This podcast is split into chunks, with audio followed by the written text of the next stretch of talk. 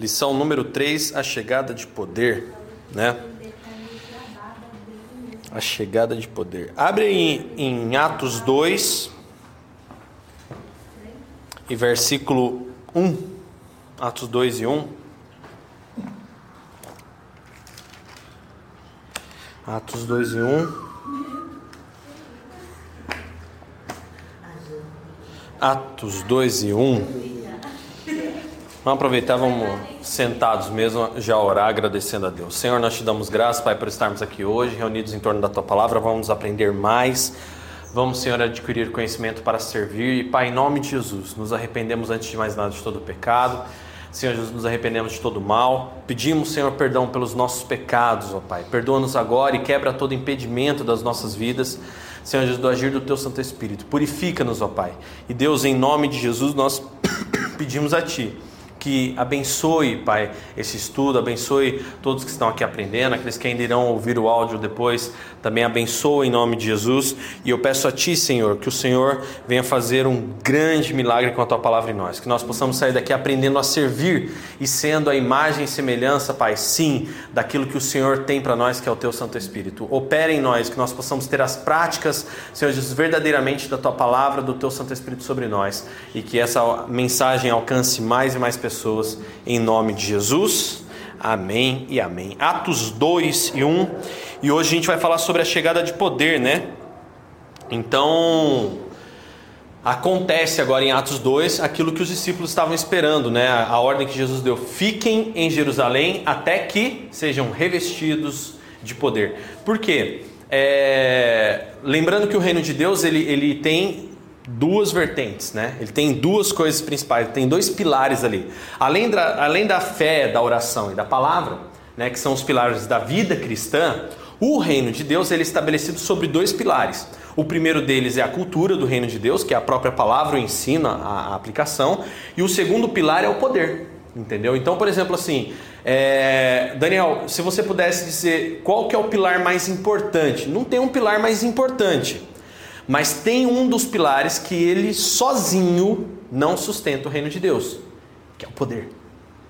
O poder sozinho, sem o conhecimento de Jesus, não sustenta. A gente estava conversando, até no domingo eu estava falando aqui com o Fábio e com a Amanda, e a gente falando a respeito, né, de ela contando o testemunho de uma pessoa que cresceu num um lar evangélico, filho de líderes evangélicos, e né, tendenciou para a homossexualidade, né, que isso não é uma prática do cristianismo. No cristianismo nós acreditamos na heterossexualidade e é assim que nós vivemos, né, fazemos né, essa essa nossa crença. E é isso que nós acreditamos. Deus criou macho e fêmea e assim permanece a existência.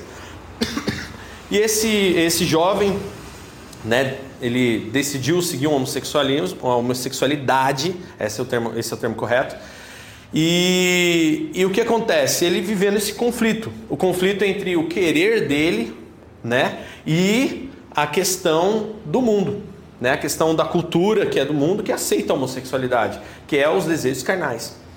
E aí o que, que acontece? Esse, esse jovem, né, a, o Fábio Amanda estava me contando que ele foi num evento muito grande aqui da cidade, de, de, Pentecostes, de Pentecostes, né? Pentecostes não, né? Pentecostes era a festa judaica. Vamos dizer, o evento de avivamento espiritual, de poder, um, um grande evento que tem aqui. E ele chegou lá e o pastor começou a revelar, né? Revelar mesmo, falando assim, ó, aqui tem um fulano chamado assim, assim, assim, vem aqui que eu vou orar por você. Aí ele, não, não sou eu, até parece, deve ter outro. Não, olha, vem porque você quer que eu fale o número do seu RG, eu vou falar. Aí ele foi, ele sentiu que era com ele, ele foi. Ele disse que no meio do caminho ele sentiu como que se algo muito forte grudasse no peito dele ele, e ele sentiu realmente a presença de Deus ali efetivamente. Ele sentiu tocado pelo poder de Deus ali efetivamente. E ele realmente sentiu um sobrenatural de Deus ali efetivamente. Aí você fala, puxa, a história dele mudou. Não, ele tornou para a homossexualidade. Puxa vida, Dani, mas por que isso acontece? A pessoa não sentiu o poder de Deus. Como que a pessoa, né? É simples, não tem a cultura do reino, não conhece Jesus. Então, por exemplo, sentiu o poder, mas não conhecia Jesus. Então, se você não conhece, não adianta. Tanto que Jesus fala: naquele dia muitos dirão, Senhor, Senhor, mas em seu nome expulsamos demônios, em teu nome nós falamos outras línguas, nós fizemos e curamos e não sei o que. E Jesus responde claramente: Não vos conheço. Mas uma coisa também é importante: que esse poder né, que age nos, no, no, nos discípulos era importante porque, por exemplo, não adianta de nada você conhecer a Bíblia de cabo a rabo. Não adianta de nada você ter o conhecimento da cultura. Não adianta nada você até praticar a cultura. Mas se você não se reveste de poder para ter autoridade. Porque às vezes as pessoas acham que o Pentecostes ali, a, a situação da festa de Pentecostes, o revestimento de poder, ele veio para que eles pudessem fazer milagres. E não foi isso. O maior objetivo do derramamento de poder foi a autoridade com que eles foram revestidos para poder falar, agir e empreender. Essa é a verdade. Levar à frente isso. Está escrito aqui no. Essa legal saber que ela fala uma descrição. Do... Tem uma descrição. Fala: os discípulos receberam o poder para dar, dar testemunho a respeito de Jesus. Para dar testemunho, os sinais seguiriam aqueles que crescem. Então, uma coisa que segue é uma coisa que não é uma coisa que vem antes, é uma coisa que vem depois. Ah, algo está me seguindo, algo está vindo após outra coisa que eu estou fazendo. Então, é engraçado que às vezes as pessoas acham, puxa, mas o poder não veio para curar, para fazer. Não, não. O poder também fazia isso, a, a, a fé também fazia isso. Mas, antes de mais nada, o poder veio para dar autoridade. O poder veio para dar revestimento e segurança. Entendeu? Quando. Diga. O poder só é recebido através da oração? Não. Não, não é só através da oração, não. O poder ele é recebido a princípio através do batismo. Entendeu? Aí, por exemplo, aí tanto que você pode ver que a gente vai ler, né, alguns trechos, não vamos ler inteiro porque é muito extenso, mas fica de tarefa para casa, Atos 2 do 1 ao 47. Mas você vai ver que logo após que Pedro recebe esse revestimento de poder, ele se levanta e começa a pregar de uma forma totalmente diferente. E ele fala, e ele fala com autoridade. Antes Pedro, que era, era aquele cara meio impulsivo, mas ele não tinha muita boca, ele agia na explosão, agora ele tem uma outra postura. Ele se levanta e fala coeso. Ele fala justamente com coerência, com propriedade, coisa que antes ele não tinha. Ele, ele, ele empreende um discurso tão, tão, tão assim, é, é, é, é, revestido do poder de Deus, que era o próprio Jesus usando a boca de Pedro, por isso que Jesus falou: Olha, não se preocupe com o que vocês vão falar, porque eu vou colocar na boca de vocês a palavra correta. É necessário ter uma base, saber, né? conhecer. Eles conheciam, eles sabiam, eles, eles, eles tinham aprendido com Jesus.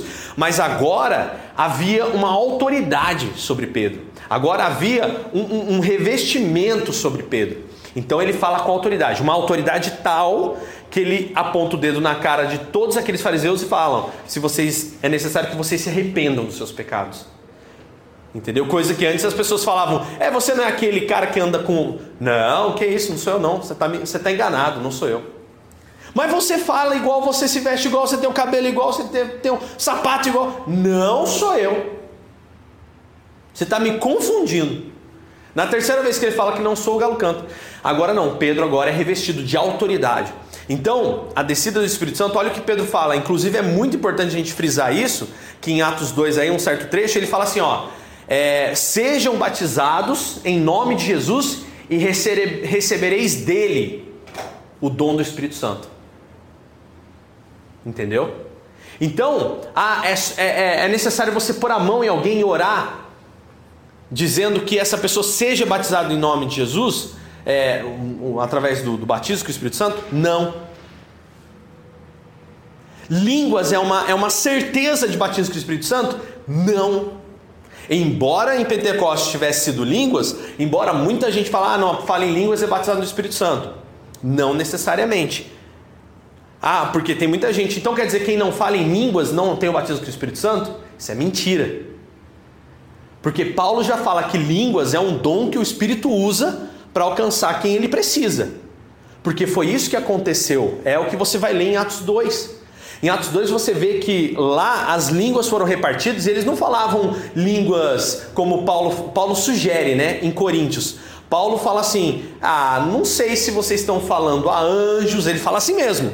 Não sei e tal, mas vocês estão falando, mas eu estou vendo vocês sendo edificados. A gente não está entendendo nada. Você não está edificando as pessoas ao redor. Você quer edificar as pessoas ao redor? Profetiza. Profetizar não é revelação. Aí tem um outro porém. Profetizar é proferir bênçãos no idioma que alguém entenda.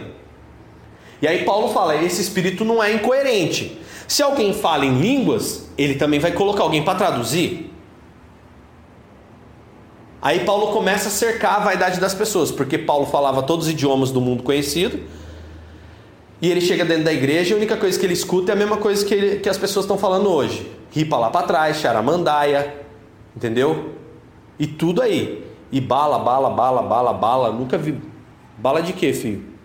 De projétil, bala de, de, de, jujuba, o que, que você quer? Emocionalismo? Ah, peraí. Tem muito emocionalismo no meio da igreja hoje em dia. Muito, tá cheio, é o que mais tem. As pessoas acham que estão cheias do Espírito, mas elas estão emocionadas. Emocionadas. Estão sentindo sim uma grande alegria por estar na presença de Deus? Sim. Mas estão emocionadas. Aí acontece o que Paulo fala lá em Coríntios. Paulo fala justamente isso. Passa alguém na rua, vê vocês falando desse jeito, porventura não chamará vocês de loucos? Está escrito em Coríntios. 1 Coríntios 15, 1 Coríntios 16, ele afirma isso categoricamente. Ele não fala isso logo de cara, mas ele vai cercando, ele vai dando opções, ele vai falando, ele vai trabalhando, porque esse falar em línguas se tornou uma vaidade. Já lá em Coríntios. Não é só hoje não. Lá em Coríntios se tornou uma vaidade. Então, por exemplo, ah, vamos falar, abrir algumas coisas sobre batismo no Espírito Santo. É, falar em línguas significa que eu estou batizado no Espírito Santo? Talvez. Satanás pode falar também. Existem outros dogmas, outros cultos a, a demônios, em que o demônio fala em línguas. Hum. A maior expressão de um batismo no Espírito Santo verdadeiro está na autoridade. A autoridade que a pessoa sente, o revestimento que a pessoa tem de testemunhar a fé em Cristo Jesus. Esse é o maior, a maior evidência. Evidenciado também na transformação. Justamente. É, é, um processo, por isso que Jesus falou: olha, Jesus não falou que você ia reconhecer uma pessoa porque ela cura. Jesus não falou que você ia reconhecer a árvore é, pelos frutos, o fato dela, né, o fato dela ficar fazendo sinais. Porque até Jesus falou: olha, Satanás ele está vestido e pode vir vestido do que? De anjo de luz. E ele pode fazer até descer fogo do. Olha só! Ele tem a ah, Satanás, pastor, Satanás não tem poder, tem limitado, não um poder igual de Deus, mas a gente não pode menosprezar a teoria, que é uma teoria, não é uma afirmação 100% correta, mas é uma teoria de que ele era um anjo. E, querendo ou não, segundo essa teoria, o segundo, né, ali de Deus, assessoria direta e comandante de tudo aquilo ali. Então, um anjo desse, ó, um anjo que não era, digamos assim, é um anjo, entre aspas, normal na hierarquia, matou dois mil homens no exército no Antigo Testamento. Imagina o que assessorava diretamente a Deus. Então, Jesus fala: olha, cuidado, porque Satanás pode fazer chover fogo do céu. Ele pode fazer o que ele quiser. Porque o poder dele existe. É, é limitado? Sim, é limitado, mas existe. Então a gente não pode subestimar o adversário. Então aí Jesus ele reforça, ó, vocês conhecerão as árvores pelo fruto. Esse fruto que Jesus fala, Paulo depois em Gálatas 5:22 ele fala, olha, o fruto do espírito é esse, e esse fruto, o que é gerado pela pessoa, é um fruto que ele vai ter benignidade, bondade, justiça, amor, domínio próprio e por aí vai. Lembra que ele fala? Tem que ter isso. Tem que ter isso. Se não tiver isso, Hum, aí tem. São várias qualidades dentro de um fruto. Entendeu? Ah, não, eu, eu, eu, eu consigo ter amor, mas eu não sou bom. Eu não sou benigno. Que estranho que amor é esse. então, o fruto, quando ele vem, vem completo. Ele não vem um fruto pela metade. E aí, voltando a falar de Pentecostes. Então, assim, o poder que eles recebem é um poder principalmente para testificar Jesus na vida deles. É um poder principalmente para atestar que eles realmente têm Jesus. Tanto que Pedro, que antes né, ficava naquela, sempre na retaguarda, sabe, cachorro covarde? Que se virar as costas ele morde, só morde quando vira as costas? Cachorro covarde. Pedro era um cachorro covarde antes. Agora Pedro não é mais cachorro covarde. Entendeu? Aí o que, que acontece? O Pedro agora chega quando os fariseus falam, ah, que não sei o quê, porque vocês estão aí testemunhando o Cristo, aí que Cristo que nada. Ele falou, é, o Cristo, aquele que vocês mesmos mataram. Ele fala na cara dos fariseus que os fariseus mataram a Cristo. Vocês mesmos mataram. Aí os caras, hum, esse não é o mesmo cara que a gente conhecia. Agora é um cara revestido de autoridade. Entendeu? Então, esse é o grande a, a grande evidência, a maior evidência do poder foi por causa disso que Jesus falou: não saiam de Jerusalém até que vocês sejam revestidos do poder, até que sejam revestidos do alto. Por quê? O que, que é adiantar sair de Jerusalém, fazer até sinais, porque é operado pela fé? Só que quando chegasse lá, vocês são do reino. Hum? Não, que nada somos ninguém, não. Não tinha autoridade. Não tinha autoridade para realmente exercer aquilo que eles tinham que fazer. Não tinha. E aí é onde realmente é, esbarrou nessa situação, né? Então, assim, os sinais vieram, sim, línguas também vieram, vieram, e línguas conhecidas, tá, gente? Não é, Paulo falou lá atrás, já deixou orientação. Cuidado com esses ventos aí que vocês estão vendo de doutrina. Cuidado, porque isso aí é rolo. E Paulo, para não pecar contra o Espírito, que de repente podia ser uma ação do Espírito, ele não fala logo de cara, isso daí é carne, isso daí é o capeta agindo na vaidade de vocês. Ele não fala, mas para ele, ele, ele sacou. Então, para ele não pecar contra o Espírito, né, porque daí é pecado contra o Espírito julgar a ação de Deus ou não, Paulo começa a cercar com a própria palavra, para que as pessoas não recorressem a isso, como uma forma de demonstrar espiritualidade. Ah, eu sou mais espiritual por quê? Porque Deus me revela. Ah, eu sou mais espiritual por quê? Porque Deus me usa na cura. Ah, eu sou mais espiritual porque eu falo em, em línguas e interpreto línguas, ou porque eu tenho visões. Não, você não é mais espiritual ou menos espiritual por causa de nenhuma dessas coisas. E vários são os dons, mas é um só Espírito, ele distribui a cada qual segundo a sua necessidade. Isso está em Coríntios. Ah, tal pessoa tem, tem o dom de revelação. Ela não tem o dom de revelação. Quem tem é o Espírito. Aí a gente cai naquela aula de novo que, por exemplo, Deus pega o Henrique aqui e manda lá para a Etiópia. Aí ele vai cair numa tribo lá que só tem ele que sabe o reino de Deus. Aí, o espírito quer falar no idioma etíope e ele não sabe etíope. Aí o espírito vai ter que usar a vida do Henrique em idioma etíope. Ele vai pensar português e falar etíope. Acontece. Aí o que acontece? O Henrique está lá sozinho, ele é o responsável. Aí o Espírito vai falar assim: não, agora eu não tenho como fazer revelação aqui, porque o Henrique só tem o dom de línguas. Eu preciso agora de outro com dom de visão. Então vamos esperar chegar um outro com dom de visão, eu levantar outro aqui, ou alguém que conheça a primeira cultura, que caminhe, que tenha experiência, que não seja neófito, né? Ou obreiro lá de novo, né? Alguém que seja obreiro, e aí eu vou dar o dom de visão para ele. Não é assim que funciona. O Espírito é um só. Você tem o Henrique, Henrique, agora você vai ter visão. Pum, visão. Ah, Henrique, agora você vai ter. Agora eu preciso de você no dom de línguas. Ah, então, dom de línguas. Ah, isso é uma crença, tá? Isso é uma crença. Isso, isso Paulo fala lá. Ah, olha, o, o, o, são a variedade de dons, mas o Espírito é um só. E ele distribui dentro da, da congregação segundo o, a necessidade que o reino tem naquele lugar. Entendeu? Lógico, se uma congregação está cheia de pessoas aptas como aqui, não cabe a um só ficar tendo um dom. O Espírito vai distribuir para que todos se sintam úteis. Aí ainda tem, né, é, não só o dom do Espírito, mas aí tem as habilidades. Que hoje a gente chama de habilidades. Por exemplo, um tem habilidade na pregação, o outro tem habilidade no ensino, o outro tem habilidade no, na, na, na, recepção, né? O outro tem... Então na igreja já tinha essas habilidades. E aí ele vem destrinchando. E é diferente dos dons do Espírito. Por quê? O dom do Espírito, ah, eu só tenho o dom de visão. Não é assim que está escrito lá. Lá diz que o Espírito usou alguns para visão, mas o dom é dele. E ele usa como ele quiser. Se eu estou aqui, é necessário ter visões, Acabou. Se eu estou aqui é necessário eu falar em idiomas, acabou. Se eu estou aqui é necessário eu, eu traduzir, acabou. Se eu estou aqui, acabou. É o Espírito quem sabe. E como isso? De forma sobrenatural. Tá?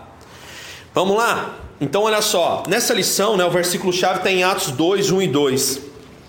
Ao cumprir o dia de Pentecostes, estavam todos reunidos no mesmo lugar. De repente veio do céu um, um som, como de um vento impetuoso, né? Como se fosse aquele vento barulhento, e encheu toda a casa onde estavam assentados.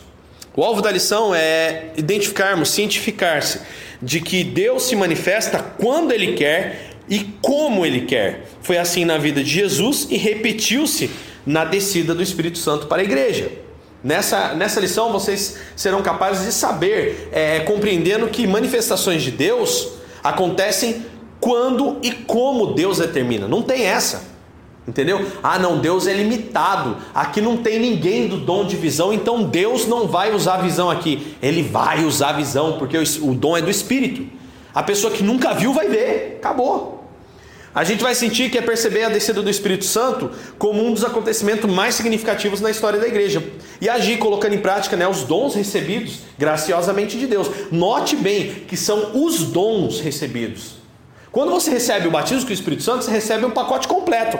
Só que você vai usar de acordo com o Espírito, com o que o Espírito acha necessário. Por exemplo, ah, esse pastor é pastor com dom de libertação. Ah, isso é o pastor com dom de visão. Ah, isso é o pastor. Não, esse pastor tem o, o dom de cura. Gente, isso é coisa que é do Espírito. Eu conheço um monte de pastor aí que tem um monte desses dons, aí, e, re, e recentemente fiquei sabendo disso. Ah, eu tenho o dom da libertação, mas você não tem dom de fazer discípulos? O pastor que tem dom de libertação foi chamar outro pastor e falar: Olha, você está vindo aqui, você que é bom de palavra? Um pastor falar: Você que é bom de palavra? Você faz um favor para mim, forma para mim um corpo de obreiros que eu não sei fazer isso. Aí esse pastor olhou e falou assim: Não, pastor, você nem me conhece, acabei de chegar na cidade, eu não vou fazer isso. Eu nem te conheço, vai que eu sou um picareta. E eu te enrolo. Olha essa situação.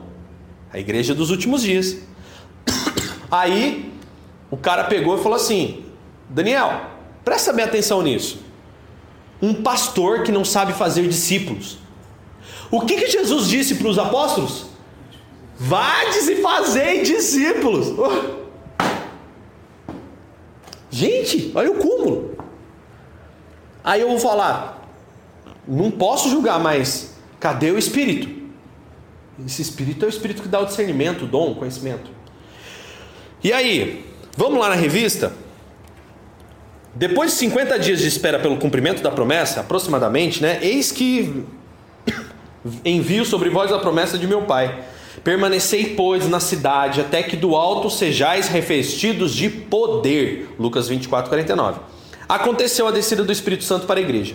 O Pentecostes vinha 50 dias depois da Páscoa, fechando a semana das semanas, né? a festa de Pentecostes, tá bom, gente? Após a oferta dos molhos colhidos durante a festa dos pães asmos, que era determinado em Levítico 23, do 15 até o 44. Essas determinações estão lá. Agora, para Lucas, essa presença de Deus em seu poder na comunidade cristã constitui um momento decisivo na vida da comunidade sendo um dos acontecimentos mais significativos da história sagrada. No Pentecostes, a igreja foi selada com o Espírito Santo da promessa, segundo está em Efésios 1 e 13. A seguir, vamos adotar o esquema que John Stott, na sua obra A Mensagem de Atos, tá? O esquema de John Stott, descrito na obra A Mensagem de Atos.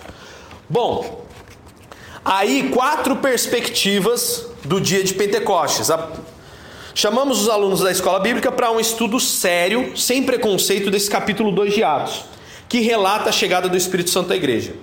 Primeiro, ato final antes da segunda vinda de Cristo. O Pentecostes foi o ato final do ministério salvador de Cristo antes da segunda vinda. Ele nasceu conforme nossa humanidade, viveu a nossa vida, morreu pelos nossos pecados, ressurgiu dentre os mortos subiu ao céu e enviou seu Espírito aos fiéis para que se constituísse o seu corpo, que é a igreja.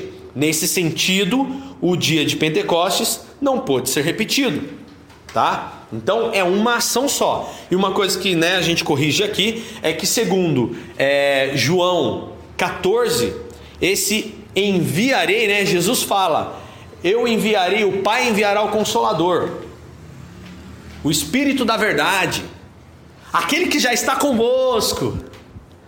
Aí eles não entendem, eu voltarei para vós. Entendeu? Jesus vai. É, também ele, ele, é engraçado que toda a forma expositiva de Jesus e dos discípulos, eles iam aprofundando. Eles davam uma pinceladinha, entendeu? Não, não entendi. É, é isso, entendeu? Ai, eu, o que eu estou querendo dizer é isso. Vocês entenderam ainda? Eu voltarei para vós. Então, essa descida do Espírito Santo é o retorno justamente do Cristo em Espírito. Que ele fala: Não vos, deixarei órfãos, voltarei para vós. E ele fala isso. E tanto que em Mateus 28, 19 diz: Estarei com vocês todos os dias. Nossa, mas como que ele vai estar com a gente todos os dias? O Espírito Santo. Era ele mesmo. Então, esse é, é, é, essa segunda, antes da, o ato final antes da segunda vinda de Cristo. A segunda vinda de Cristo é que a gente está aguardando, né? Que as notícias já estão surgindo, um, um possível anticristo já está aí, né, se manifestando. E aí o que que acontece? Eu digo possível porque a gente também não sabe, né? Se é, de repente, ele tem todas as qualidades, tem todos os cumpre todos os quesitos, mas é, de repente não. Agora, essa descida do Espírito Santo encerra a primeira vinda de Cristo. Ela encerra. Acabou tudo que tinha para ser feito. Agora, qual é o estágio? Agora compete a vocês cristãos. Vão e expandam o reino. Vão e preguem aos quatro cantos em toda Judéia, Samaria, Jerusalém, os confins da terra. Essa é a missão agora. Cheguem a todos os lugares. Chegamos. A internet acelerou o processo aí em uns 10 anos. Para mais, até uns 50 anos. Se não tivesse internet, a gente ia levar mais uns 50 anos para chegar tudo que precisava. Mas já completou, fechou. O, o, o, a célula global já foi fechada com relação ao cristianismo. Todo mundo já sabe quem que é o cristianismo, todo mundo já sabe quem é Jesus. Dani, todo mundo, todo mundo, todo mundo. Até lá na Coreia do Norte já tem cristãos lá que pregam por baixo dos panos, que é um dos países mais impenetráveis que tem. Já tem, embora perseguido já tem, tá? Segunda coisa, né? Então, primeira perspectiva é que encerrou a segunda a primeira vinda de Cristo e agora estamos já vivendo os eventos finais da terra desde que o Espírito Santo veio para a terra. Agora vem a, segunda, a segunda perspectiva a ferramenta para os apóstolos. O Pentecostes, né, aquele evento em Pentecostes, trouxe aos apóstolos a ferramenta de que precisavam para exercer o seu papel especial. Cristo lhes havia designado como suas testemunhas primárias e autorizadas, e prometido o Espírito Santo para lhes ensinar e lhes fazer lembrar dos seus ensinos. O Pentecostes foi o cumprimento dessa promessa. Então, isso também está em João 14, João 15. E vos lembrará de todas as coisas que vos tenho dito. Olha que coisa fantástica. Então a gente falou dos dois pilares do reino de Deus, ao qual dos dois o mais importante, o mais essencial é a palavra. E aí vem o poder. O poder ele também vem para gerar autoridade, porque não adianta nada você ter conhecimento e não ter autoridade. E aí olha só que bacana. Quando o Espírito vem, ele vem com uma missão. O Espírito não vem para pegar do zero e ensinar o Henrique. Não vem. O Espírito vem para lembrar o que foi ensinado para ele. E é onde eu bato na tecla. O Espírito está aí agindo. Mas se você não pega o que os discípulos deixaram, que é o Novo Testamento, por isso que dentro da cultura cristã a gente tem uma campanha de leitura do Novo Testamento. Por quê? Porque a leitura desse Novo Testamento habilita a pessoa em determinados conhecimentos. Habilita a pessoa na, na esfera geral do, do que é o reino de Deus. Então, por exemplo, o que os discípulos levaram três anos para aprender, levaram 30 anos para praticar, tudo ali no Novo Testamento.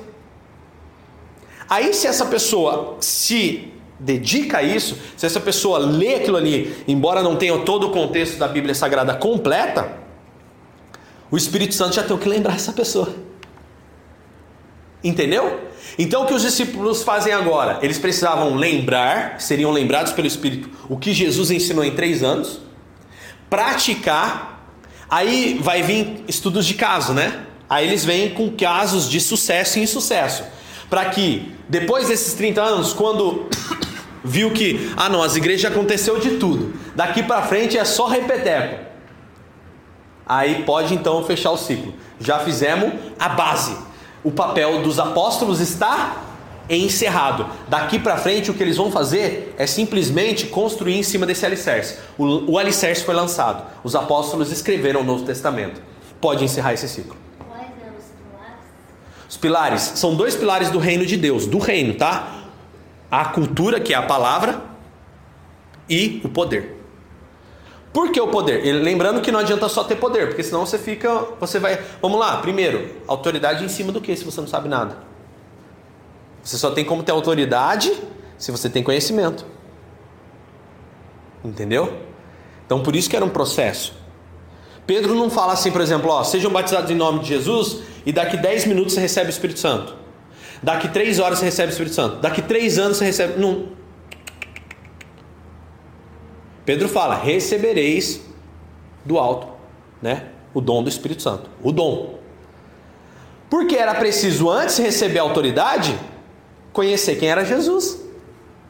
Não tinha para onde correr. Você está vendo que processo totalmente perfeito. Para se batizar, você tinha que conhecer para poder acreditar e ser batizado. Esse é o X da questão. Para ser batizado já não. Naquela época o batismo era diferente de hoje em dia. Nos primeiros batismos, como é que funcionava? Por exemplo, que nem isso. O batismo era uma Quando eu aceitar, não é porque eu já, já ouvi falar, já sei mais ou menos. Uma pregação. Uma pregação, pelo menos você tem que ouvir, porque tem que te convencer do seu pecado. O Espírito tem que te convencer. E aí, por exemplo, o batismo hoje, né, se a gente fosse fazer como no tempo, do, tempo dos apóstolos, o batismo seria, por exemplo, quem aqui quer aceitar Jesus hoje como seu único suficiente Salvador? A pessoa levanta a mão, então vem para cá. Você vai lavar os seus pecados agora nas águas. Isso é uma marca para você. Só que eles faziam uma pregação toda em cima disso. Isso era a pregação expositiva. Depois eles iam para os pátios dos templos e iam aprofundando e ensinando isso dioturnamente durante anos. Entendeu? Como que se aplica? Porque na lei de Moisés era detalhado. Agora não. Agora eles resumem e o Espírito vai tocando nos corações. E vai lembrando, ó, você ouviu lá? Aplica. Você aprendeu lá? Muda. Você entendeu? Agora o Espírito começa a tocar em cada coração. O que os discípulos precisavam? Ter alguns casos para exemplificar e ficar como exemplo para a gente, que foi o Novo Testamento.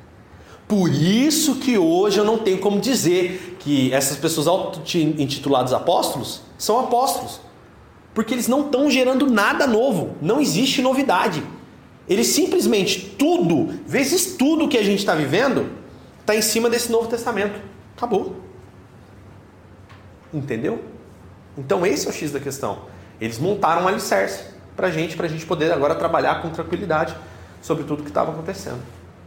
Matou a dúvida, né? Chique? Você está com uma cara assim de interrogação, parece que tem uma interrogação bem grande. Não, pensando no João Batista.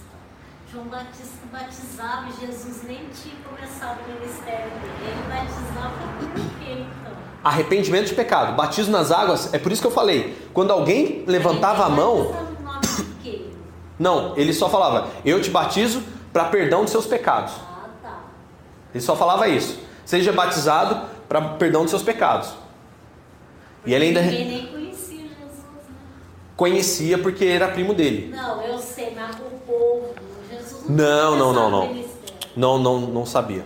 Mas assim, então o batismo, vamos separar uma coisa bem aqui. O batismo era como hoje a gente levantar a mão.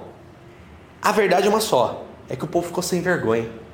Eu vi outro dia na internet os militares que Ah. um pregava o outro, não tinha rio lá no e lá no americano, fizeram uma caçamba do caminhão. É. Não, eu já vi em lugares que eles faziam um cavo buraco, colocam um plástico, enche de água com barro mesmo e Eu vi na caçamba, Submerge. aquelas caçambas de lixo assim? Sim, Aí, sim. Então, por exemplo, é que o povo ficou sem vergonha. Por que Dani ficou sem vergonha? Pelo seguinte, vamos deixar uma coisa bem clara. É, quantas pessoas você conhece que levanta a mão, diz que aceitou Jesus, diz que está arrependido e some? Um monte, um monte. Então a igreja adotou o artifício de, por exemplo, assim, vamos lá, aceita Jesus, ok. Agora você vai passar por um discipulado antes de você decidir se agora está certo de que, que é isso. Será que é isso mesmo que você quer? Então isso foi paliativo, porque o homem deixou de ter palavra. Naquele tempo, na cultura judaica, se o cara levantou a mão e falou: "Tô arrependido", tô arrependido. Daqui para frente eu não vou mais viver segundo a tradição judaica, agora eu vou viver segundo a graça. Não tem voltar para trás. Tanto que teve alguns que começaram a voltar para trás, e o detalhe, até Paulo criticou Pedro, porque Pedro começou a fazer meio que uma acepçãozinha. Lembra? Aquela situação que ele come com os caras aqui, quando chegava os doutorzão bonitão, ele, opa, deixa eu sentar com os doutorzão. Aí Paulo vem cá, você é moleque? É assim mesmo que Paulo trata. Você é moleque? Tá largando a cruz? O que, que é? Qual que é o problema seu? Aí Pedro fala, não, foi mal, tô fazendo? Pô, nem percebi. Hum, então perceba. Entendeu? Porque uma vez que ele deu a palavra dele, acabou. Ele podia levantar dali e se batizar agora. Não tem moleque aqui. Agora eu me arrependi. O que, que é a, a chave de confirmação? O que, que é a marca? O que, que é a âncora? O que, que é o momento que vai marcar minha vida que aqui é uma nova criatura? O batismo nas águas. Por isso que Jesus institui o batismo. Por isso que os discípulos batizam com água. Por isso que Pedro fala: ó, quem aqui hoje está arrependido? Então lava os teus pecados agora. Aí os caras se lavavam, se levantava, dali para frente se tornava, porque dali para frente já virava a chave dele, ele sabia que ele assumia um compromisso e palavra é honra. Antigamente, palavra é como um contrato. Né? Mais que um contrato. Mas, mas o fato de, de você baixar nas águas, levantar é mais simbologia. Né? É uma marca, isso, é uma simbologia. É uma marca. É uma âncora, né? É um tipo assim, é um, um como se fosse um, um, uma divisória antes e depois daquilo. É mais só para poder ver, né? Eu tô desse lado agora. Sim, e ele mesmo, né? Ele precisava, é porque os, os, os judeus tinham muito essa questão do, né, de algumas práticas rituais. Entendeu? Tinha um ritual para, digamos assim, para mudança de idade, tinha ritual para não sei o que. Então, Jesus mantém um ritual, como por exemplo, a ceia. A ceia Jesus estabeleceu. Lavar as mãos para comer, entendeu? Então o judeu tinha muito isso. né? Ainda bem que né, o que entra pela boca não contamina, né, irmão? O homem, né? Isso daí sai pelo, como de Jesus, sai pelo lugar escuso, né? Cheguei em casa, no serviço, aí esqueci de lavar a mão. Ah, Davi. Aí ela xingou, eu falei, mas, mas os discípulos não lavavam. É, né? Então, ó, então o Espírito, em segunda, a segunda perspectiva do dia de Pentecostes é que foi uma ferramenta para os apóstolos, tá? Por quê? Porque era esse Espírito Santo que lembrava eles do que eles já conheciam. Que durante três anos eles exaustivamente aprenderam 24 horas por dia. Lembra que no cálculo eu falei que se fosse só durante a semana levaria 10 anos para eles aprender, para a gente aprender o que eles aprenderam em três? É isso. Olha só, terceira coisa, aí vem uma outra perspectiva desse dia de Pentecostes, a nova era do Espírito Santo. O Pentecostes inaugurou esse novo momento do Espírito Santo, né? Embora a sua vinda tenha sido um acontecimento histórico, único e sem repetição, todo o povo de Deus pode agora, sempre, em qualquer lugar, beneficiar-se do ministério do Espírito Santo. Né? A gente vai ver que lá na frente é, isso já estava profetizado por Joel, que o Espírito seria derramado sobre toda a carne, entendeu? O Espírito seria derramado sobre todas as pessoas. Agora não seria mais uma condição de um ou outro. Agora não, agora era todas as pessoas podem. Hoje nós estamos aqui dentro de um, um local, né, uma sala, falando de Jesus e sendo tocados pelo Espírito Santo e tendo esse convencimento, porque o Espírito Santo nos dá essa autoridade. Então, é uma nova etapa, é um novo momento, é a manifestação e a plenitude da graça. Entendeu? Assim como era lá em Abraão. Não é mais mediante sacrifício. É mediante crer, é mediante fé. Agora não precisa mais de rituais. Agora é fé. E ponto final. E também o quarto, a quarta perspectiva é que é o primeiro reavivamento, né? Por que o primeiro reavivamento? O Pentecostes tem sido chamado o primeiro reavivamento. empregando-se o termo para descrever uma daquelas visitações de Deus completamente atípicas, né? É um derramamento sobrenatural de poder. É bem possível que não só os fenômenos físicos, né, que descrito em Atos 2:2, mas também a profunda convicção do pecado, o arrependimento, sabe? É outra característica. Os 3 mil convertidos e o sentido de temor que se espalhou, né? Atos 2:43 também tenham sido sinais de reavivamento. E isso é um sinal de reavivamento. Por quê? Se você for ver outros avivamentos ou reavivamentos na história, Rua Azusa, é, Londres e, e tantos outros lugares, foram os mesmos sinais. Aonde está uma presença real de Deus, há arrependimento. Um arrependimento sincero, condoído pelas práticas de pecado. Há um arrependimento que gera transformação. Entendeu? Então, olha só que interessante é, há conversões, que nem foi em Azusa, há curas sobrenaturais. Ó, em Azusa foi tanto poder num lugar só, numa sala, num, num prédio, que as pessoas que passavam na rua empurrando cadeira de roda levantavam e andavam. É, foi, foi formado pilhas de cadeira de roda em Azusa, nos Estados Unidos, na rua Azusa. Foi formado pilhas de, de, de, de daquelas é, é, é, muleta foram jogados lá aos, aos, montes, pessoas cegas voltando a enxergar, pessoas endemoniadas sendo libertas. As pessoas passavam na rua assim, do outro lado da calçada, e, e começavam a se ajoelhar no meio da rua, arrependido de pecado que tinha cometido, chorando, se arrependendo e entrava para dentro. Tem uma foto até que circulou na internet do jornal da época que tiraram uma foto, porque ficou dias que não parava o culto. Dias e dias e dias e dias acontecendo aquilo ali. Aí o que, que aconteceu? Tiraram uma foto do prédio. O prédio, durante a noite, naquela época, não tinha tanta energia elétrica, era bem básico no começo do, do século passado. Você vê o prédio até fluorescente, assim. O prédio até brilhava o lugar. Foi uma coisa sobrenatural. E aí o que, que acontece? Qual o propósito de Deus nisso? Sempre esses avivamentos, desses avivamentos, haviam explosões de missões missionárias para que o evangelho chegasse a lugares que não tinha chegado ainda. Foi depois do avivamento de Azusa que o evangelho veio para o Brasil, América do Sul e esses lugares que ainda não tinha chegado e tantos outros lugares que o evangelho ainda não tinha chegado. Tinha tido missões para a Índia, tinha tido missões para a África, tinha havido missões para Oceania e por aí vai, Japão. Mas na América do Sul ainda não tinha vindo no começo do século passado. E aí acontece, aí começa o envio dos missionários para o Brasil, para os países latino-americanos.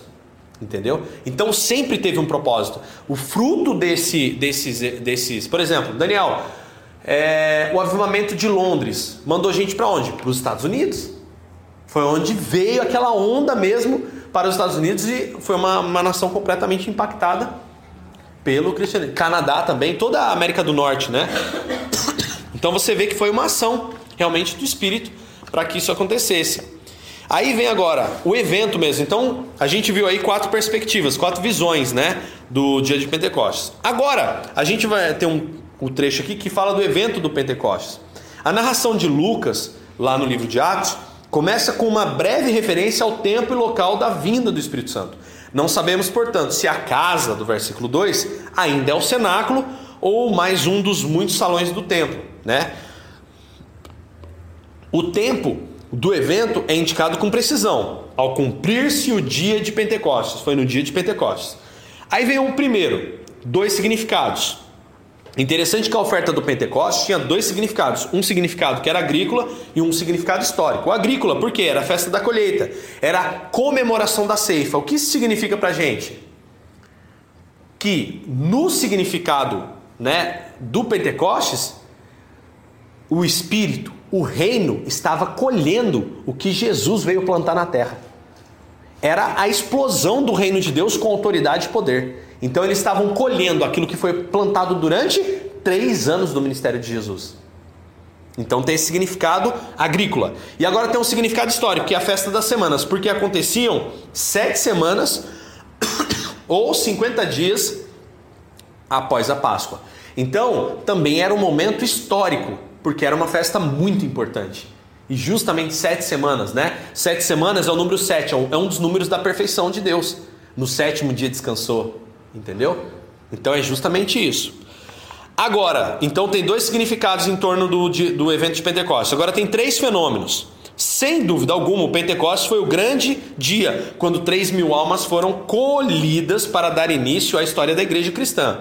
Lucas registra três fenômenos que distinguem o evento do Pentecostes: um som, a visão, uma voz estranha. Né? Atos 2, do 1 ao 4. Então, esses três fenômenos foram marcados: um grande som, e eles viram algo né, como fogo, né? eram línguas repartidas como fogo e também uma voz estranha. Era que coisa diferente, o que, que eles estão falando? O que, que é isso que está acontecendo? Está embriagado, eles estão bêbados, né? De repente o povo começa a entender, não os, os, os judeus, porque o judeu não sabia que idioma estava sendo falado, mas os partos, medos, elamitas, oriundos da Mesopotâmia e não sei o que, que estavam na capital, Jerusalém, por conta de uma festa que era uma festa de que tinha comidas, que tinha não sei o que, se juntaram em torno daquela casa ou do local que eles estavam reunidos e falaram: Meu, quem são esses caras? Peraí, mas esses caras estão falando o idioma da onde eu nasci. Como que esses caras iletrados indoutos, totalmente chucro, pescador, falando de Jesus no meu idioma materno. Foi onde eles começaram a ouvir no idioma deles, e aí é onde 3 mil foram convertidos. 3 mil pessoas convertidas. Não só judeus, mas de todos aqueles que estavam em volta. Daniel, o que significa esses idiomas sendo falados? Simples. Lembra que Jesus fala, ó, nesse momento existem essas ovelhas que eu vou acolher, mas existem outras ovelhas além desse rebanho. Agora são essas outras ovelhas. Quando Deus derrama o idioma, os idiomas variados sobre eles, que não eram idiomas desconhecidos, os idiomas foram reconhecidos por todos que estavam ao redor. O propósito é o que agora? Vocês têm autoridade, não só autoridade, mas todas as ferramentas necessárias para levar isso até os confins da terra. E essa é a minha vontade, que todos saibam, não só judeus. Então, esse foi o maior significado do fato de haver idiomas diferenciados ou línguas repartidas, como diz na palavra, naquele dia de Pentecostes. Olha só que coisa fantástica. Aí agora vem a explicação dos Pentecostes, do Pentecostes. Pedro então explica o que Lucas havia descrito no texto de Atos 2, do 1 ao 13. O fenômeno extraordinário dos crentes cheios do Espírito Santo, proclamando a grandeza de Deus em línguas, entre aspas, estranhas, é o cumprimento da profecia de Joel, que Deus derramaria o seu Espírito sobre toda a carne. Joel 2, do 28 ao 31. A exposição de Pedro é semelhante àquilo que os rolos do Mar Morto, que é os pergaminhos do Mar Morto que foram achados, chamam de interpretações de uma passagem do Antigo Testamento à luz do seu cumprimento. Vamos entender como ele expõe esse sermão, né? Aí Pedro começa, a partir do, do, do versículo 13, explicar, do 14. Primeiro, Pedro começa com as palavras isso é aquilo. Ou seja, isso que os seus ouvidos estão testemunhando ou testemunharam é aquilo que Joel profetizou. Vocês não lembram lá que está escrito? Opa, então tá lá. Nossa, Pedro sabia o Antigo Testamento, mas ele não era fariseu. Mas todo judeu tinha que saber a lei, saber os profetas, por quê? Ele só não se tornava sacerdote se ele não tivesse decorado vírgula por vírgula. Mas Pedro sabia que estava escrito lá, porque todo judeu sabia. Segundo, Pedro deliberadamente substituiu o depois de Joel por nos últimos dias, a fim de enfatizar que com a vinda do Espírito Santo, agora foram inaugurados os últimos dias. Então as pessoas estão falando assim: nossa, pastor, é, é, desde a Segunda Guerra Mundial estamos vivendo os últimos dias. Não, nós estamos vivendo os últimos dias faz dois mil anos. Faz dois mil anos. Agora vamos lá. Terceiro, Pedro aplica a passagem a Jesus, de modo que o Senhor, que traz a salvação, já não é Javé, ou Yahvé, ou Jeová, aquele abriga os sobreviventes no Monte Sião, mas Jesus, que salva do pecado e do julgamento todos os que chamam pelo seu nome. Então o que, que acontece? Primeira coisa que acontece é que Pedro, ele fala: o que está acontecendo agora É só uma confirmação de tudo que já foi profetizado. O que está acontecendo agora é, é, é aquilo que Joel falou que nos últimos dias iria acontecer, agora vai acontecer. Estamos nos últimos dias. Acabou. Aquilo que vocês ouviram falar, o, o Deus Javé, o Deus Jeová, o Eu Sou, diga que eu sou, eu sou.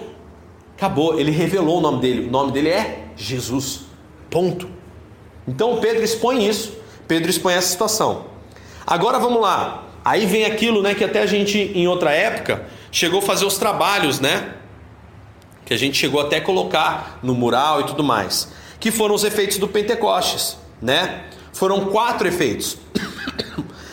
O sermão cristocêntrico de Pedro, ou seja, que em que Pedro apontava somente para Cristo, tem uma linda descrição, né, dá uma linda descrição dos efeitos do Pentecostes na vida da igreja.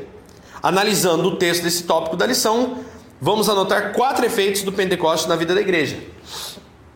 Primeiro, uma igreja que gostava de aprender. Então, peraí, peraí, peraí, peraí. peraí. Vamos lá. O que é o efeito de Pentecostes? Pô, o que, que tem de diferente antes do Pentecostes e depois do Pentecostes? Poder.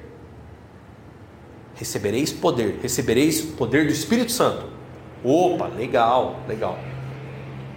Então tem consequência. Jesus falou: vocês conhecerão a árvore pelo fruto. Vamos olhar os frutos da igreja? Primeiro, a igreja gostava de aprender. Oh, Jesus está nessa igreja, Jesus está neste lugar. Irmãos, quem aqui gostaria de aprender sobre Jesus? Cri, cri, cri, cri. Você está ouvindo a pregação, não veio no, no estudo bíblico? Você está errado. Você está precisando de Jesus. Você vai ouvir esse texto depois mesmo na, na gravação. Entendeu? Jesus não está habitando na sua vida se você não está aqui no estudo bíblico. Cuidado você está correndo risco de ser laçado pelo inferno. Essa é a verdade. Não querer aprender a palavra de Deus é uma grande evidência que você está longe do Espírito que o Espírito Santo não está te convencendo. Porque quando o Espírito Santo nos convence, um, um dos primeiros, uma das primeiras coisas que eu senti quando realmente eu fui impactado pelo poder de Deus é: Senhor, me mostra o que eu preciso saber. Eu quero aprender. E eu quero aprender, inclusive, o que ninguém aprendeu e o que ninguém ensina. Aprendi. E nunca cansa, né? Não, não cansa, não cansa. Você vai mais e mais e mais e mais. E se você começa a voltar em determinados pontos, você começa a ter novas atitudes, novas aplicações, novas remodelações. Por quê? Multiforme graça. Eu já então, li umas três, quatro vezes Timóteo. Nossa Deus do céu. Cada vez que eu leio, parece que eu estou aprendendo uma coisa diferente. Eu gosto de Pega, pega de Timóteo, arrasta a primeira Timóteo, segunda Timóteo, Tito, depois você cai lá em, lá em, lá em Neemias. Faz esse, esse ciclo para você ver, que é o ciclo do que a gente usa no curso de obreiros. Não, o Novo Testamento inteiro. Eu, eu É. assim, não leio muito Mateus. sabe? É, porque o Mateus ele é um pouco mais exaustivo. e- Mas as cartas eu leio, releio, leio. É, eu gosto muito do- das cartas para Tessalônica, de Tessalonicenses. Cara, Tessalonicenses é fala sobre morte, fala sobre o Apocalipse. Paulo tem uma visão muito legal. Ele, usa uma linguagem conforme a cultura da cidade. Justamente, adequando aquela cultura. é, quando ele fala com, com atenos, né? Sim, sim. É, é, eu acho legal também em Colossenses aquela questão que a igreja sofre muito, e inclusive, infelizmente, a igreja católica fez muito. Se a igreja católica não tivesse feito isso, não necessaria de reforma protestante, não precisaria de nada disso, que foi o sincretismo a mistura de religiões para conquistar outros povos. Porque o povo não queria se arrepender e reconhecer que a sua crença estava errada. O que, que a igreja católica fazia para agregar recursos financeiros? Não, vem desse jeito mesmo e pode continuar. Entendeu? Eu acho até que 20 seria uma boa. continue assim. Ele está cheio de inovação inovar na igreja. Fazer aquele, sabe aquele livrinho que você deu pra gente? Um cronograma. Novo Testamento, é isso que eu falei. Por isso que a gente inve- investe nisso. Então, mas Repassar. Você repassar de novo, Sim, entendeu? com certeza. Eu vou dar uma, eu vou dar uma revisada Eu nele. tenho lá em casa ainda. Eu tenho ele no computador, eu vou dar uma revisada agora, colocar o- as imagens novas, ver o que eu posso melhorar. E vou salvar um PDF e mandar no grupo. Porque daí no grupo você já consegue, entendeu? Mexer. Até se eu não montar um formulário para você ir clicando via celular mesmo e eliminando o que você já leu. É. é mexer. É. O que é legal do nosso nossa leitura de Novo Testamento Esse rabisco É, e, o que, e outra também, você não pega, por exemplo, de Mateus Apocalipse. Ele vai, por exemplo, começa lá em 1 João, de repente você volta lá no começo, de repente você vai não sei na onde, depois você vai para não sei que lado. Não é cansativo e outra, ele tem uma sequência lógica de aprendizado. Muito legal. Não tem que estar aqui. Eu falei, é isso que eu estou falando. Quem não vê no estudo bíblico tem que ficar atento. Porque, ah, não tem interesse pela palavra. Cuidado. Cuidado. Porque não dá. A gente tem que ter interesse. Olha só. Primeira coisa, então, uma igreja que gostava de aprender. Uma igreja que não gosta de aprender tem o espírito? Não sei. Mas está estranho isso. A igreja primitiva gostava de aprender, era uma igreja preocupada com o ensino da palavra. As pessoas tinham sede por conhecer. Hum. Então vamos lá. Segunda evidência, segundo, segundo o fruto do, de Pentecostes, uma igreja que amava a verdade. Amava de verdade, perdão. Uma igreja que amava, é, e amava a verdade também, e de verdade. Perseveravam na comunhão, que era a vida comunitária da igreja. Então, por exemplo, é outra coisa também que eu vou chamar a atenção para a gente aqui e para quem está ouvindo o áudio. Sua igreja marca almoço, sua igreja marca café, sua igreja marca um monte de coisa. Você não vai? Cuidado, tá faltando Espírito Santo em você para você perseverar na comunhão, que é amar uns aos outros. Ah, eu não sinto vontade de estar com os irmãos, não sinto vontade de estar com ninguém. Olha, a estratégia é de Satanás isso. Te afastar da comunhão para que você enfraqueça e você seja arrebentado. Opa, peraí. É verdade. Por que, que a gente promove café no final do culto? Não é à toa, comunhão é partir do pão. Por que, que a gente promove almoço na casa do irmão? É para ir, caramba. Entendeu? Acaba que a gente me chama. Tem que marcar canjiquinha, que nem ó, agora tem lá o dia, a noite do caldinho lá no Edu. Vamos lá no partir do pão com os irmãos da Bíblica, vamos lá. É né? É, nós, é não, é assim, a gente entende quando uma vez, mas por exemplo, você marca uma, a pessoa não vai. Você marca outra, a pessoa não vai. Nunca a pessoa tem prioridade. Ah, Por exemplo, priori, uma coisa que dói hoje em dia, uma coisa que amava de verdade, perseverar na comunhão, vim no culto domingo. Tudo, tudo vezes tudo, não, tudo é prioridade para não vir domingo no culto. Meu, não estamos pedindo nada. É só um domingo das sete e meia até as nove e meia da noite, no máximo, com, com culto, louvor, palavra e café. Entendeu? Não tá, me canjiquinho também, né? Fazer, trazer. É, não. Vai nascer uma canjiquinha de olhos verdes desse jeito. Querendo comer canjiquinha. Entendeu? Então, poxa, que cristianismo é esse que a gente está vivendo que não. Ah, eu não sinto vontade. Tá faltando espírito, tá faltando ser batizado no espírito. Você conhece Jesus mesmo? Criatura. É isso. Eu acho que é assim, hoje eu tenho aniversário. Aí quando não tem nada, É, ah não, não tenho nada na minha agenda, eu vou para a igreja. Não, a igreja, a nossa comunhão é prioridade. compromisso. Não, não quero, não quero dar notícia triste não. Mas se você está indo lá para ver as pessoas que você não vai ver no céu, essas, é esse. Você vai chegar lá no céu, se, se você chegar, você vai ficar olhando para um bando de estranho, porque você não conhece ninguém. Pô, peraí, eu vou conviver e eu quero trazer pessoas para conviver comigo aqui, porque se Jesus voltar agora, nós estamos juntos lá, acabou. A comunhão começa aqui, lá fará novas amizades. Mas é necessário, você não tem que esperar chegar, senão você não chega. A nossa comunhão aqui é importante porque lá a gente vai se rever. Isso que é o X da questão. A gente abandona a nossa comunhão aqui para ter uma comunhão com uma pessoa que não está nem aí com o céu. Que só está preocupado com esse momento agora. E que essa pessoa não vai estar no céu com você. E por mais que você esteja lá, ah não, mas eu vou pro, pro, pro exemplo, pro- mas todo domingo, caramba. Entendeu? Não entendo, eu não entendo.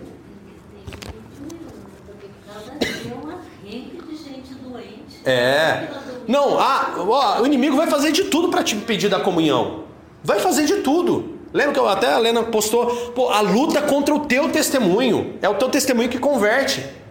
É a sua você falar e questionar as pessoas, saber como, pedindo sabedoria o que eu ensinei a orar aqui. É assim que a coisa A acontece. minha avó tá muito na moda assim. Não precisa da igreja para ser Nossa Deus do céu. Daí você pensa, se, se a igreja é o corpo, vai ficar faltando um bracinho, né? É, não, não tem como. Vai ficar capenga, Entendeu? É, a igreja é corpo. E outra, vamos lá, a igreja é um corpo. Cara, eu faço parte do corpo da igreja. A igreja está em todo lugar, então eu não preciso estar na igreja para ser igreja. Então vamos fazer o seguinte: então vamos fazer um time de futebol que joga no campeonato, mas ninguém vai no jogo. Fica só em casa assistindo, torcendo pelo campo vazio. Ou tem que estar todo mundo dentro do campo jogando para poder fazer gol? Tem que estar todo mundo dentro do campo jogando para fazer gol. Acabou, não, não, não, se ganha jogo de outro jeito. Não se ganha guerra, por exemplo. Ah, eu vou ficar que nem eu, eu assisti lá os Guardiões da Galáxia. Teve um, um, uma nação lá, um, um planeta lá, que eles iam para guerra, só que ia só os drones. Eles ficavam no país deles lá, dentro do conforto do, do, da, do planeta deles, deixando e, pilotando drone na guerra. Só ia drone, não ia ninguém presencialmente. Aí você pergunta: ganharam alguma guerra? Ganharam, foi nada, foi tudo detonado. A sua presença no campo de batalha é essencial para a vitória. Isso é para gravar. A sua presença no campo de batalha é essencial para a conquista da vitória. Entendeu? Então isso é importante. Se você não estiver aqui para aprender, é porque, vamos ser sinceros, é, é, é, essa, essa gravação, é, tudo facilita, entendeu? Facilita até demais que daí tem gente que fica sem vergonha. Esse é o problema. Agora vamos lá. Então, uma igreja que amava de verdade, igrejas que não gostam de se reunir, que tem problema para se reunir, está faltando espírito nessas pessoas. Está faltando Pentecostes, está faltando poder, está precisando buscar mais poder, está precisando buscar mais Jesus na vida deles. Terceira coisa, uma igreja que adorava, perseveravam no partir do pão e nas orações. Olha só que legal, a comunhão era expressa não somente no cuidado mútuo, mas também no culto conjunto. Ou seja, eles perseveravam. O que é a palavra perseverar? Eles estavam juntos orando. Eles estavam juntos, que nem para vou vir domingo aqui, vou vir domingo e vou dedicar minha melhor oração. Eu não vou ficar domingo aqui, entendeu? É, é, é preocupado com outras coisas. Vem e ore. Entendeu? Sempre tem uns meninos na porta ali que não deixa a criançada correr para o universo. Se as crianças estão aqui dentro, deixa eles pintar e bordar, vamos prestar nosso culto. Entendeu? E vamos só não deixar ninguém se matar, né? Esse é o maior fator, não deixa ninguém se matar. Mas a gente vem, vem, vamos se entregar, vamos fazer o nosso melhor, vamos confiar no Senhor Jesus, vamos realmente se dedicar a isso, né? Isso, uma igreja que adorava. Uma igreja que evangelizava, aí entra no, na pregação de domingo. Enquanto isso, acrescentava-lhes o Senhor dia a dia os que iam sendo salvos. Então acontece uma igreja que realmente intervia. Uma igreja que chegava e falava, quando via alguém que nem né, a situação que eu passei, chegava, via alguém em aflição, falava: olha, você tem que se arrepender, você precisa pedir perdão. E não é perdão, ah, perdão, não. Peça perdão usando o nome de Jesus, porque é o nome de Jesus que tem poder. Porque todos os cristãos que existiram na face da terra, que foram beatificados, bem ou mal, pelos dogmas criados pelos homens, eles usaram o nome de Jesus. Eles não fizeram de qualquer jeito. Então é isso, é usar o nome de Jesus, é evangelizar, trazer uma novidade. Olha, eu tenho uma novidade para você. Ou você se arrepende, ou você vai continuar vivendo pesado. Eu expliquei o que é julgo essa semana para pessoas que não sabiam o que era julgo. Orei com a mão cheia de unção para quebrar o jugo. Expliquei: sabe o que é jugo? É igual aquele peso em cima do, do lombo do boi, pesado, carregando carga. Esse é o problema. É a carga que o dinheiro não tira, é a, é a, carga que, que nada, nada vai tirar, só o nome de Jesus. Reconhecê-lo, trazer as boas novas. E, de uma vez por todas, eu tomei uma decisão, eu pus meu pé para dentro do reino de Deus, eu não volto mais atrás. Entendeu? E isso, infelizmente, o brasileiro tem esse problema. O brasileiro ele assume o compromisso sentado, se ele levanta, ele já mudou de ideia. Aí Tiago fala: não pense que pessoas assim vão receber qualquer coisa de Deus, não, porque não receberá. Coração duvidoso, é como uma, uma, é, é como uma onda que é impelida e jogada pelo vento, está aqui, daqui a pouco está lá, não sabe o que quer. Então, pessoas que realmente são arrependidas, e o Espírito é quem convence. Mas é necessário você intervir e questionar. Porque senão a pessoa. Aí acontece aquilo que eu falei. Aí Satanás entra num processo muito cômodo. Apresenta uma igreja cheia de demônio pro cara, porque é melhor o cara enganado, achando que está vivendo a verdade, do que o cara vivendo no pecado e a qualquer momento ser despertado. Aqueles primeiros cristãos de Jerusalém não estavam preocupados em estudar, compartilhar e adorar. Aqueles primeiros cristãos de Jerusalém não estavam preocupados em estudar, compartilhar e adorar a ponto de esquecerem de evangelizar. Entendeu? Então eles estudavam, compartilhavam, adoravam, mas ao mesmo tempo eles evangelizavam. Convidando pessoas, falando: Olha, eu estou vendo que você não está bem. Vamos na igreja comigo. Para você sair melhor. Ah, Não era que, que, não tinha apego material nenhum, não era? Que eu, eu lembro que esse trabalho com eles. Sim, sim. que eles tinham, eles vendiam para ajudar. eles- E Isso mesmo, eles vendiam. É, é aqui, né? Que fala aqui, por exemplo, ó, perseveraram na comunhão, a vida comunitária, né? Eles não tinham apego. Aqui fala, né? Tem alguns quadradinhos que vocês fizeram. Uma igreja que gosta de aprender, uma igreja que amava de verdade, uma igreja que adorava, perseveravam no partir do pão nas orações, doutrina dos apóstolos, uma igreja que evangelizava, enquanto isso acrescentava-lhe o Senhor dia a dia os que iam sendo salvos. Concluindo então, não pretendemos encerrar essa lição sem dar uma palavra sobre o dom de línguas, ou glossolalia, né? Como Lucas vê a glossolalia. Não era consequência de uma intoxicação, ou seja, embriaguez, bebida. Pedro é enfático com relação a isso. Atos 2,15 diz: Esses homens não estão bêbados, como vocês estão pensando, sendo essa a terceira hora do dia. Que que é? Nove horas da manhã, né? Nove horas da manhã, esses caras já estão chapados. Jesus foi embora, agora eles decidiram entornar o caneco. Não, não é isso. Não é chapadeza, é Espírito Santo. Então não era consequência de bebida. Segunda coisa, não se tratava de um engano, mas de um milagre de audição. Lucas afirma: cada um os ouvia falar na sua própria língua. Então o que, que é isso? Não era a pessoa que falava, que era quem estava ouvindo.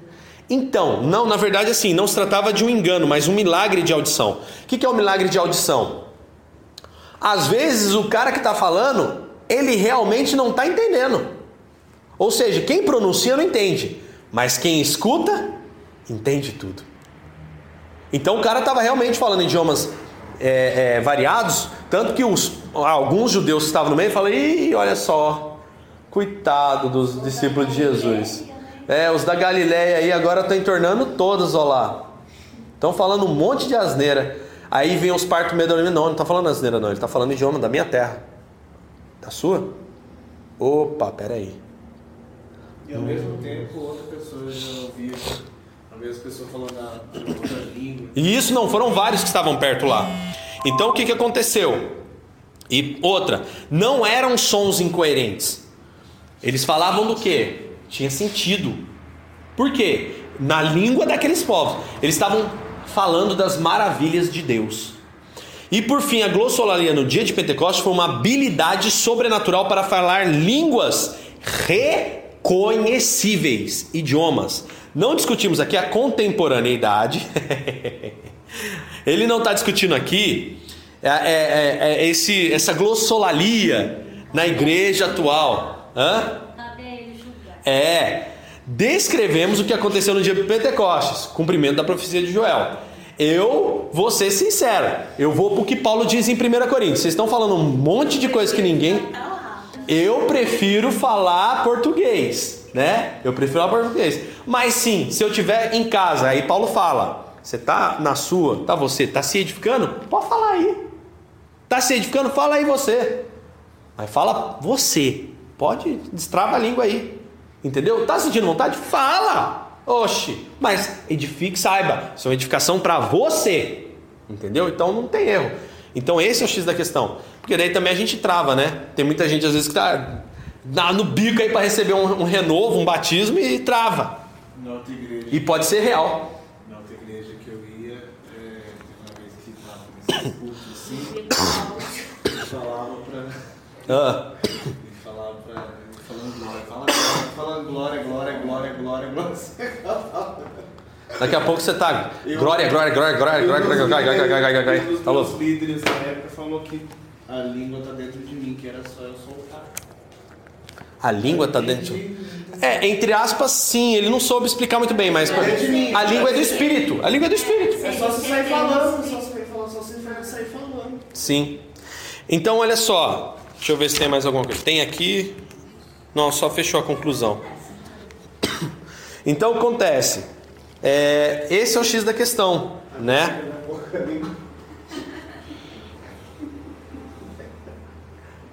Tem aí uma sugestão final? Também não? Não, tá. Diz respeito com esse dom expandiu, tal. Recebe o Espírito todo, de uma vez por todas, e onde tá mais o enchimento, fazendo necessidade. É, isso é legal, ó. Uma pergunta legal que, que tem aqui, ó. Um desafio, né? Será que nós temos sido vasos úteis que o Espírito Santo tem utilizado para continuar a obra iniciada por Cristo? Deixemos que o Espírito Santo nos encha com poder hoje. Tá vendo que legal? Na semana que vem, a gente vai ter a lição 4, mas aí eu vou mandar no grupo. Isso aí só tem no seu? É, isso aqui é uma orientação. Guia do professor. É, olha só. Na, na semana que vem, a gente vai ter algumas coisas aqui. Vocês têm aí a página 25. Abre a página 25 do, do, da lição. É, nós temos aí o item apóstolos, né? O, a questão dos apóstolos, né? Como que funcionava. Então havia poder, havia mensagem, havia fruto, tá? São esses três fatores. Eu vou mandar no grupo uma lição, né? Vou eleger. Já tinha feito, eu acho. Porque É. Tem análise e exposição. Isso. É, entendeu? Então vai ter uma análise e exposição desse- desses tópicos. Então vai ter uma análise e exposição desses tópicos, tá? Pra gente poder fazer na próxima aula. E aí eu vou eleger algumas pessoas, mas eu vou mandar lá no grupo. Daí eu vou mandar o nome. É o grupo 1, eu quero que exponha tal coisa e vai ser fulano, ciclano e beltrano. Não ponha no grupo de gente faltando. é, não. Provavelmente os grupos que eu vou separar sempre vai ter um faltante no meio, para o faltante também vir. Então se preparem, faltantes. Vocês estarão aqui na próxima aula e ainda interagindo e falando aqui na frente. Beleza, gente? É... Alguma dúvida até aqui? Então na semana que vem o assunto será Perseguido. o início da perseguição. Até lá.